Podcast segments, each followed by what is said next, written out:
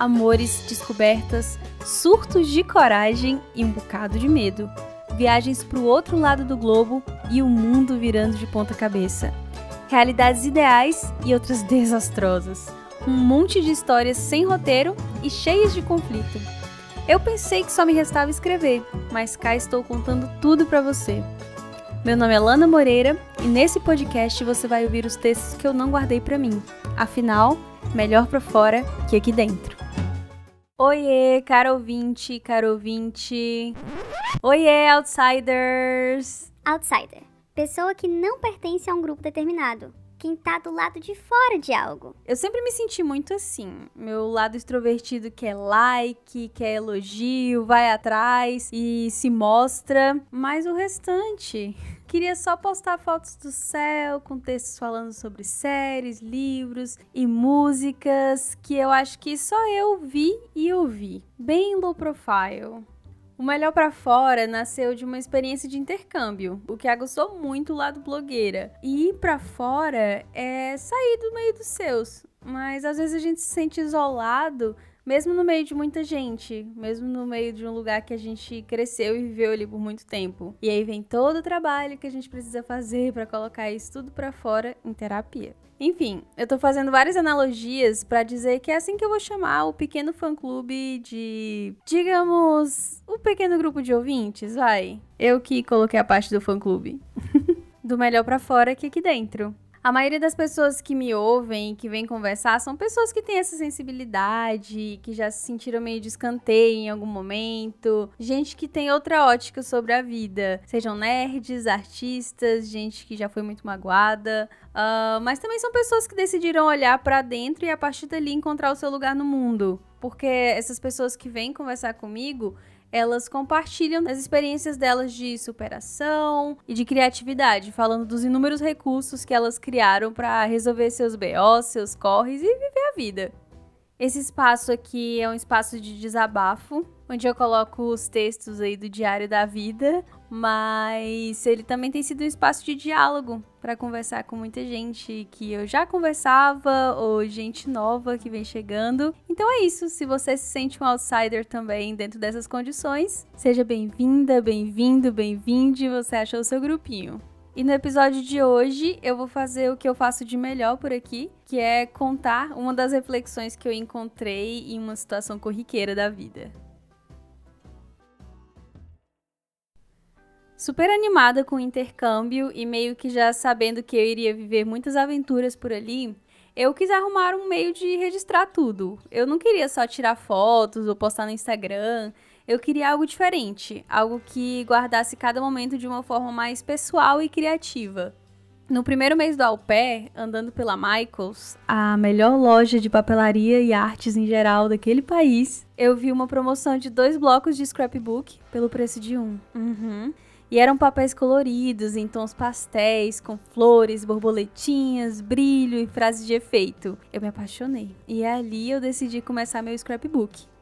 Scrapbook é uma mistura de diário com um álbum de fotografias e nele dá para guardar registros de eventos, tipo ingressos de show, panfletos, cartões de datas comemorativas, bilhetes de avião, se você quiser. Há quem use também para guardar recursos naturais, como folhas de árvores especiais, areia de praia, qualquer coisa que seja memorável. Eu já tinha visto que algumas au pairs faziam scrapbooks e eu amei a ideia. Eu comecei a colocar em prática, selecionando as fotos e comprando as decorações. Eu queria contar a história do intercâmbio ali e eu investi meu amor e dedicação nessa missão. Para contar essa história, eu tracei uma linha do tempo, falando um pouco das frustrações pré-viagem, que eu já contei aqui, e falando daquele livro da Shonda, que me lembrava como eu vinha dizendo não para tudo que fazia meu coração bater mais forte. Naquela primeira página do scrapbook, o não se transformou em sim magicamente, de uma foto para outra. Lá estava eu, do lado esquerdo, triste, com o olhar perdido, e do lado direito, com uma mala no aeroporto cheia de expectativas e cheia de vida. Somente uma linha separava essas duas versões, e com esse tipo de mágica eu fui selecionando o que precisava ser contado ali. No meu livro, antes de começar a aventura fora do Brasil, Eu coloquei fotos dos encontros, das despedidas, trechos das cartinhas que eu recebi e tudo que eu fiz para aproveitar o pouco tempo que restava com as pessoas que eu mais amava.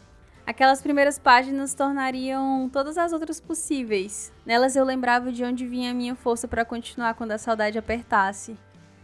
E nas páginas seguintes eu explicava por que, que eu decidi ir para os Estados Unidos, ao invés de ir para a Irlanda, para o Canadá ou até mesmo para a Austrália, que também foi uma opção. Eu precisava quitar essa dívida com a minha criança interior que cresceu assistindo a sessão da tarde, querendo viver todas aquelas aventuras e fantasias que tinham o mesmo cenário. À medida que eu ia preenchendo aquelas folhas, eu tinha mais e mais ideias. Não demorou muito até que eu comprasse adesivos, fitas, canetas coloridas especiais, mais papéis e até uma mini impressora para imprimir as fotos em casa mesmo, sempre que eu visse algo novo. E haja foto, viu?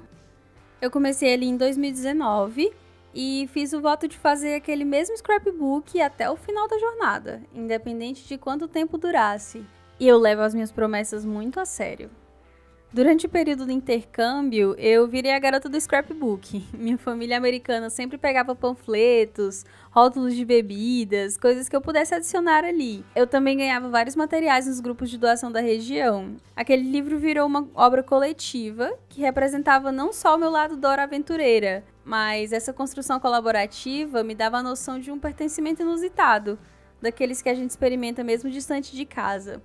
Quando a hora de partir se aproximava, eu tive que selecionar cuidadosamente os materiais que eu levaria comigo. O futuro era incerto e eu sabia que teria que carregar esses papéis pesados em malas despachadas entre um país e outro. E era um peso que eu estava disposta a levar, mas ainda assim precisaria descartar algumas coisas. E aqui eu preciso frisar o quanto era incerto quais materiais eu conseguiria comprar fora dos Estados Unidos porque artigos de papelaria são caros e raros. Só que eu não poderia terminar o scrapbook lá durante o au pair, porque o meu último mês no país eu passaria fazendo uma road trip, uma viagem de carro ali pela costa oeste, e ela definitivamente precisaria ser registrada no meu livro. Eu acabei mandando bastante coisa para o Brasil, numa caixa que embarcou meses antes de mim, e a promessa era chegarmos juntas, porque ela foi de navio, então ela seria entregue no Porto de Santos e depois transportada até Goiás, na casa dos meus pais. Então, o que eu levei comigo nas malas despachadas foi só o scrapbook mesmo e uma caneta ou outra. Dois anos depois de começar o meu livro de recordações, eu volto para o Brasil. Eu me via tendo que terminar as últimas páginas e eu tinha muito material muitas fotos do Yosemite, da Golden Gate, do parque do Harry Potter, Grand Canyon, Las Vegas. Mas eu me recusei a fazer assim que eu voltei. É difícil colocar um ponto final em algo que a gente ama tanto, mesmo quando a vida faz isso o tempo todo. É difícil de aceitar. Mas já que eu teria que terminar mediante uma promessa, uma hora eu iria fazê-lo. Aliás, uma história encantada sim merecia o desfecho apropriado. Eu vivi o frenesi da volta para casa, depois de dois anos fora, a família, os amigos, os lugares conhecidos, a pizza de verdade, o açaí e todas as outras saudades. Eu passei um mês viajando para rever a família espalhada país afora, e quando eu retorno, a caixa que deveria ter chegado há mais de um mês ficou presa no porto e estava aguardando liberação devido a uma ação especial da Receita Federal. Uhum, não adiantou reclamar com a agência, com advogado, com ninguém. Minha caixa tava lá. E ainda está lá, tá? Corta pra 2022 ainda tá lá. Desespero. Pra ser liberada quando Deus quiser. E os meus materiais, meus pequenos tesouros, também ficaram lá. E agora eu me preocupava em como terminar o scrapbook o mais rápido possível, antes que as memórias frescas se dissolvessem.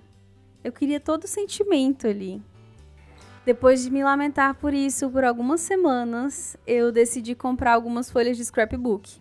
Eu saí nessa caçada pela minha cidade interiorana e eu já sabia que dificilmente encontraria algo que brilhasse os meus olhos. É como se o meu pequeno livro de memórias que eu construí criasse vida para tentar me ensinar que meu futuro a partir dali seria marcado por esse adaptar e readaptar de quem precisa continuar dançando a música que não escolheu. Eu comprei os papéis caríssimos que estavam disponíveis e eram umas cores nada a ver, tipo verde musgo, laranjado, terra. Sério, nada a ver mesmo. Nada comparado com as opções acessíveis e decoradinhas que eu tinha na minha melhor amiga Michaels. Mas, se aquilo era o melhor que eu tinha no momento, paciência. Todos, absolutamente todos os eventos, datas comemorativas, aniversários, até os aniversários em videochamada, as viagens, tá tudo lá, delicadamente registrado com todo o meu coração. E francamente, que eu deveria esperar de um projeto ousado desses que eu me propus a fazer durante dois anos? Eu deveria esperar ter sempre os mesmos materiais, o mesmo ambiente controlado, as mesmas circunstâncias, e eu nem vou começar a falar sobre a mesa de dois metros e meio que eu usava para espalhar os meus materiais na casa da minha família americana, tá? Seria doloroso demais. Mas não, eu não poderia me apegar a isso como uma condição para realizar meu projeto. O apego que eu nutri pelas primeiras folhas, pelos adesivos caros, pelas canetas de valor sentimental, tudo isso se tornou uma parte das memórias, com seu valor imensurável. Mas não tê-las não deveria me segurar por muito tempo. Era necessário continuar criando e eu teria suprimentos para isso, mesmo que não fossem os que eu esperava. E isso me ensinou muito sobre a jornada. As passagens de avião estão lá, e eu ainda sinto frio na barriga ao lembrar de cada decolagem rumo ao desconhecido. Os ingressos de show estão lá, e as músicas ainda tocam aqui dentro. As fotos. As fotos. Todas elas falam ao mesmo tempo quando me veem, querendo me contar suas histórias de novo e de novo com o mesmo entusiasmo. E não só elas, mas também as moedas, os mapas, as conchas, as tampas, os postais e tudo mais. E as folhas de outono, aquelas de maple, de carvalho branco, que eu insisti em colar ali. Elas me lembram que a vida é feita de estações e que tudo tem começo, meio e um fim. Ao cumprir a minha promessa, eu acabei criando um relicário para poder olhar para os pequenos tesouros e lembrar de cada momento guardado ali.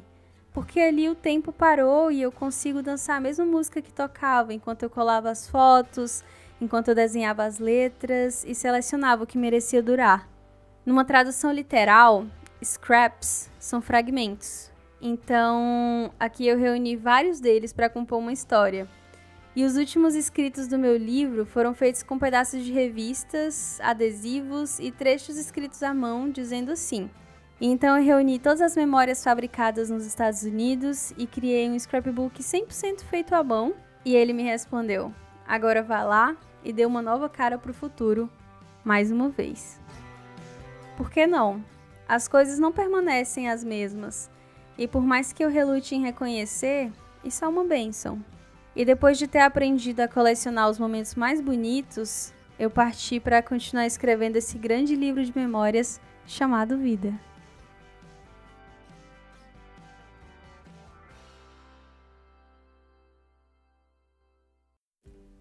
Para continuar a sua leitura do mundo, eu vou indicar o filme da Netflix Look Both Ways. Aqui em Portugal a tradução dele é Como Seria Se.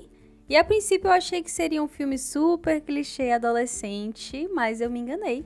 Como seria se a sua vida pudesse ser definida num momento? É assim que a sinopse começa, tá? É com esse baque assim.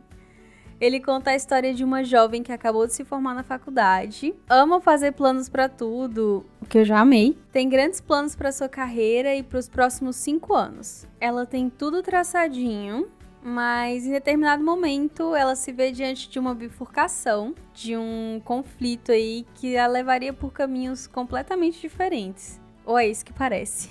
Enfim, vá assistir, porque é bem gostosinho e passa uma mensagem que me surpreendeu. Sério, fugiu do clichê ali e me trouxe um sentimento bom. Assiste e me conta, vai? E se você gostou do episódio, curte, se inscreve, segue, compartilha com quem você sabe que também gosta de podcast. Me segue lá no Instagram, aquelalana. E fica ligado por aqui que sempre tem mais. Um beijo e até o próximo parágrafo.